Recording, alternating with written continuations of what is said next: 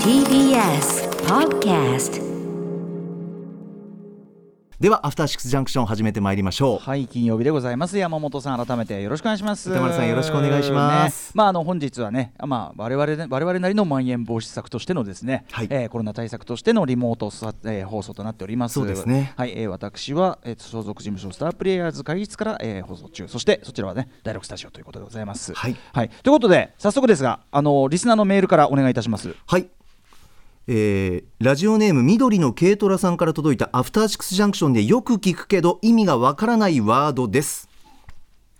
CM 明けなどに流れる新概念中提唱型投稿コーナーやビヨーンドザカルチャーなど言っている人はどなたなのでしょうか。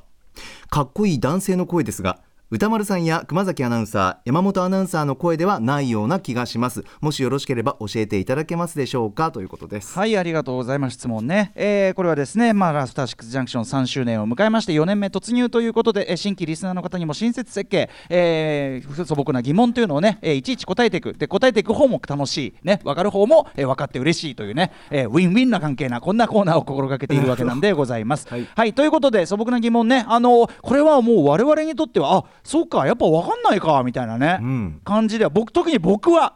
僕の立場だとあ分かりませんかねっていう感じではあるんですけども、えーまあ、どなたなのか正解を言う前にちょっとまずは聞いてみましょうか。ええーっと今日はね、えっと今日はあのあれですね、フューチャーパスト、えーがありますから流れないビヨンドザカルチャーかな？Beyond the Culture、Beyond the Culture で流れるじゃあこちらのね、えーそのコールというかね、こちらを聞いていただきましょう。どうぞ。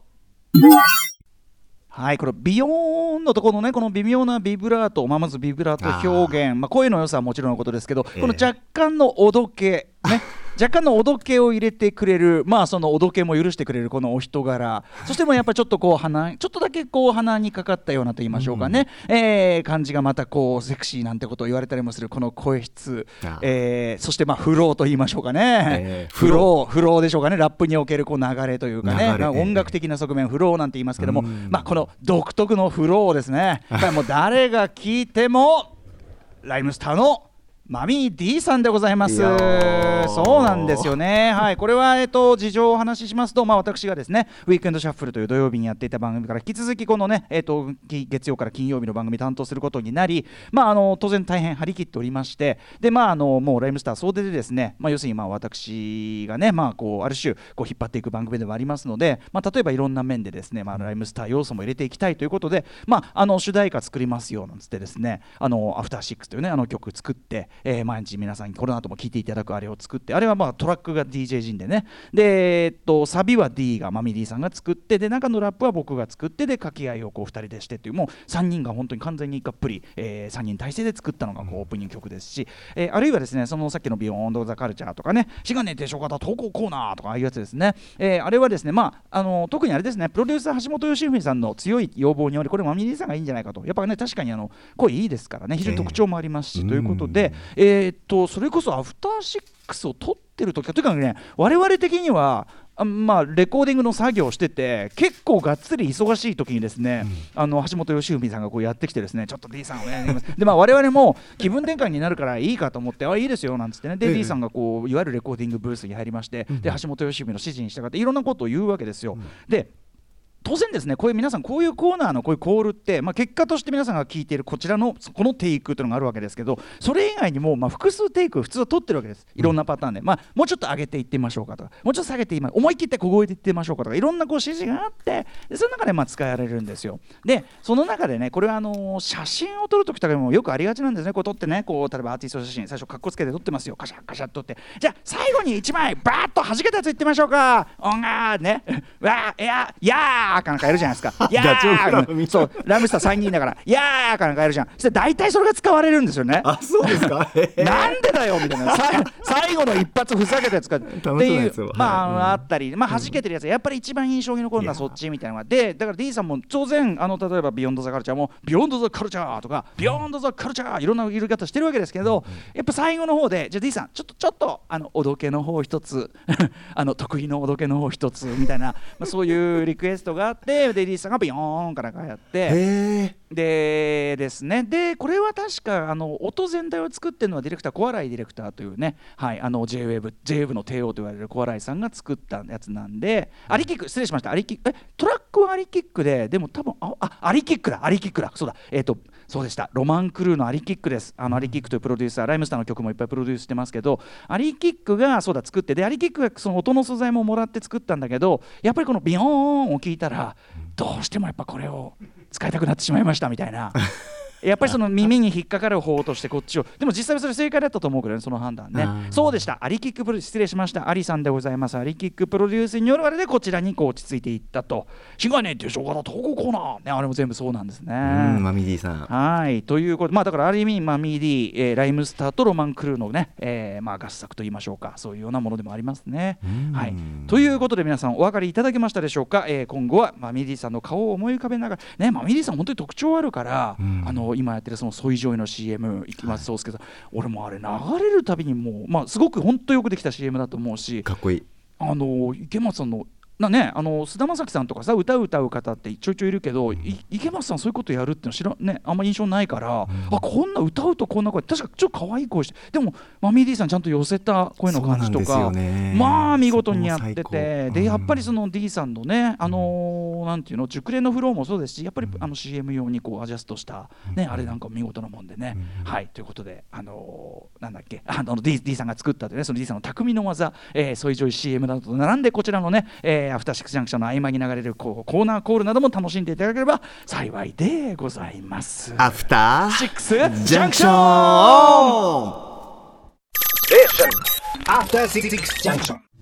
4月16日金曜日時刻は6時8分です。ラジオでお聞きの方もラジコでお聞きの方もこんばんは TBS ラジオキーセーションにお送りするカルチャーキュレーションプログラムアフターシックスジャンクション通称アトロクと言います。はい、えー、パーソナリティはラップグループライムスターの私歌丸でございます、えー、マミリーではない方でございます、えー、今夜はライムスターの所属事務所スタープレイヤーズ会議室からリモート出演しております。そして TBS ラジオ第6スタジオにいるのははい金曜パートナーの TBS アナウンサー山本貴明です。はいということで先ほどもねあのオープニングまあ今週いっぱいとか4月に入ってからずっとやってますね。えっ、えー、とリスナーからの素朴な疑問に答えていくアフターシックスジャンクション入門ということでね、うん、はい。まあ、4年目に迎えてまだまだ気を引き締めていこう新規のリスナーの皆さんにも分かりやすくやっていこうということで説明をしているわけなんですが、はい、えーとまあ、皆さんにちょっと共通して聞いている、ね、件としてえーと、アトロクパートナー、うん、まあ、このね、えーと、ご曜日いますよね5人いらっしゃいますがそれぞれにですねオファーが来た時どんな風だったですかみたいなのね最初あのうないさんに来た質問だったんですけど、はい、はい、あの各曜日パートナーにも伺ってるんですが山本さんはご記憶はこれありますか、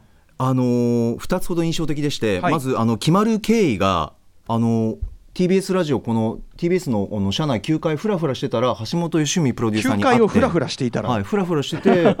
ピーに会って「お最近何やってんの?」とか言って言われて「ええ、ああこうでこうでこうなんですよ」みたいな感じで「はい、ああそうなんだ」って会話終わったんですけど、え、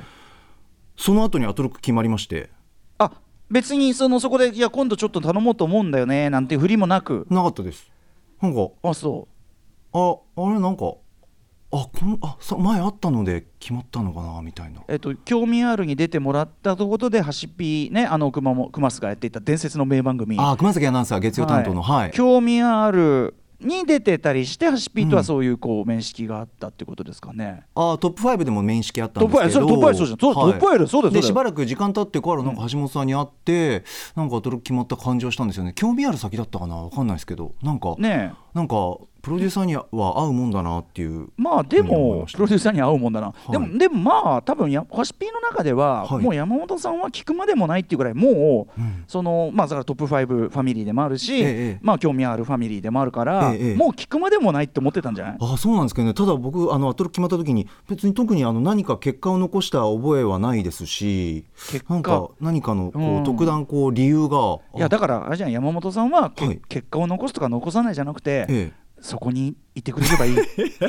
山本さんはそこにいてくれればいい。こういう気持ちだったんじゃないんですか？そうです。かね。なんか嬉しかったんですけど、でもやっぱりほらあの一番もちろんねあのキャリアもねこの5人の中では当然長いですし特に初期はさ、今となっては皆さんそれぞれにキャリア積んできて、もうそれぞれの頼りがいというのがあるけど、ええ、初期はやっぱまださ限りなくこうなんていうの日比ちゃんとかまだ全然しねそれこそ割と新人に近いような時期というかさ、うんうん、だから、うんうん、あのある意味やっぱりその山本さんのベテランとしての頼りがいっていうかそこはあったんじゃない？やっぱり。あ嬉嬉しいですね、うん。あ今チャット上でハッシーピーがうん。トップ5以来久しぶりにたまたま会って興味あるに出てもらうようになってそこから、うんあの確か僕がね、そうだ、俺、今思い出した。わ、ハシピーがそのね、ことに関して言ってた記憶では、ええ。その最初のトップ5の時はやっぱりね、その頭抱えて、まあ、エヴァンゲリオンハマった時期ですよ、はい。あの頭抱えてね、暗い顔してたってのが、なんか興味あもう一回会った時に、なんかはいすっかり雰囲気が変わっていったみたいな、うん。なんかそんな話をしていたような気がしますね。そうですね、まあ、結果的に情緒は不安定だったのかもしれなトップいですね。5でやった頃より顔がすっきりしてるぞと話題になった。興味ある楽しかったよな。興味あるはね、いや、良かったですよね、ね、やっぱりね、熊崎君のなん、うん。なんていうの、熊崎君のなんとも言えない、こう、なんですかね。フラット感というかナチュラルさっていうかそうだね淡白さっていうかそうだね。まあ、あとは同僚同士っていうのもあったのかもしれないですね。そうですね。うんだからまあそこで多分ハシ興味あるもんピー的にはもう山本さんはもう間違いなくこう入れておくカードと言いましょうか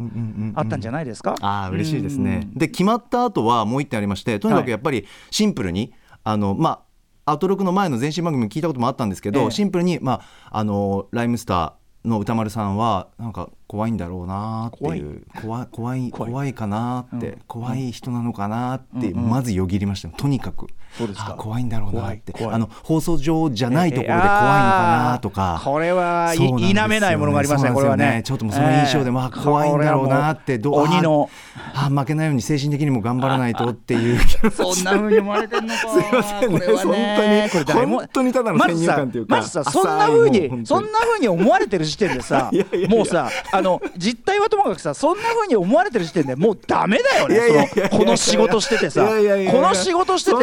怖いって思われてるようじゃもうおしまいだよマジで。も含めてかっこいいでもライムさん聞いてましたから それは10い代の頃。やでもね分かります、はい。あのそれはもうこっちは悪いんですよ。そのスキンヘッドにサングラスね。そのアーティスト写真とかやっぱその最初にアーティスト写真見るからそのスキンヘッドにサングラス。あとさアーティスト写真見るだけじゃなくてじゃあ例えばいわゆる映画表とか言ってもさ、はい。ほら普通の人がこう Google でさ検索して上の方に出てくるのさこれ私が望んだことじゃないけど、まあ国評系だったりするじゃない。ああしたらさ、そうなああもうそれはもうまあ身 まあ身から出たサビでございます。いやいやいやもうん。ねラジオよく聞いてればね人お人柄わかると思うんですけどいやいやただその先ね入観でね。わかりませんよ。その裏じゃどうなんてこれはわかりませんから いやもうプロフェッショナルで裏ではもう本当厳しいんだろうなって番組こう厳しくメインとして。はないけど厳しくはないけど。そういうなんかちょっと山本山本山本アナウンサーっていうの？なんかちょっと君なんかなななんとじゃないの？とか言ってやっぱそういうすいません！みたいなそういうイメージしてました。すいません！っつって。あ鋭くねはい。人の。すいませんでした。なのでねご安心いただきたいのは私あの人に指摘するまでもなく私が失敗してますんで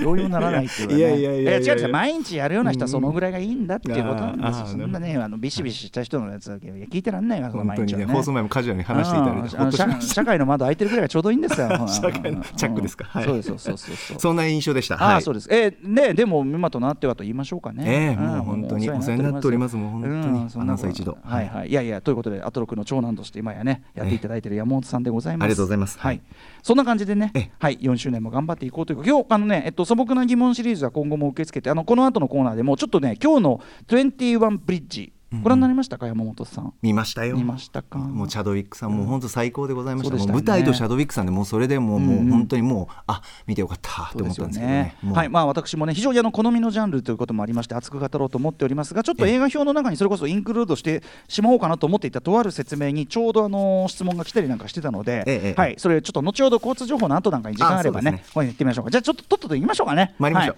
はいえー本日のメニュー紹介行ってみましょう、はい6時半からは週刊映画辞表ムービーウォッチメンです。今夜歌丸さんが評論する最新劇場映画は去年8月にこの世を去ったチャドウィック・ボーズマン最後の劇場公開主演作です。21ブリッジです。そして7時からはライブや DJ などさまざまなスタイルで音楽をお届けするミュージックゾーンライブダイレクト。今夜のゲストはあれ？どのかなはい。今夜のゲストははい来ました、えークイーシー・ジョーズも大絶賛。世界的に活躍するジャズピアニスト桑原愛さん、えー先週水曜日初のピアノソロアルバム「オペラ」をリリースした桑原愛さんに、えーこの番組用に取り下ろしたライブを披露していただきます。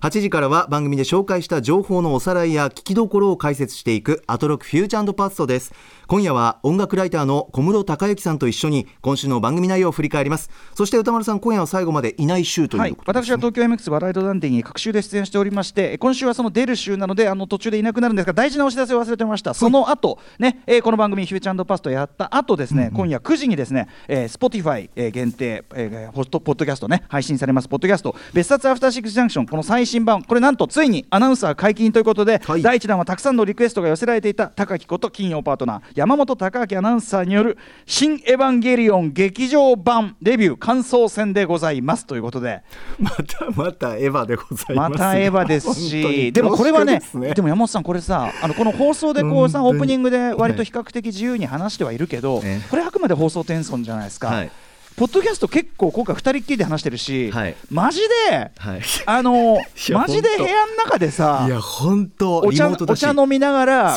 全然時間気にせず、もうペースとかはい会話テンポとか、うん。何にも気にせず話してるやつですよね。そうなんですよ。僕もこのブースに入って一人で、えっと、画面上の歌丸さんと会話させてもらったんですけど、なんかなんだろうな収録中になんか時計の秒針の音が聞こえるぐらい静かだったっで締め切ってて、うん。でしかもちょっともうあの個人あくまで個人的なエヴァについてのっていうことなので、そこに引っ張られて本当にあの一言言っておきますけどあの最初の入りのテンションとか本当になんかもう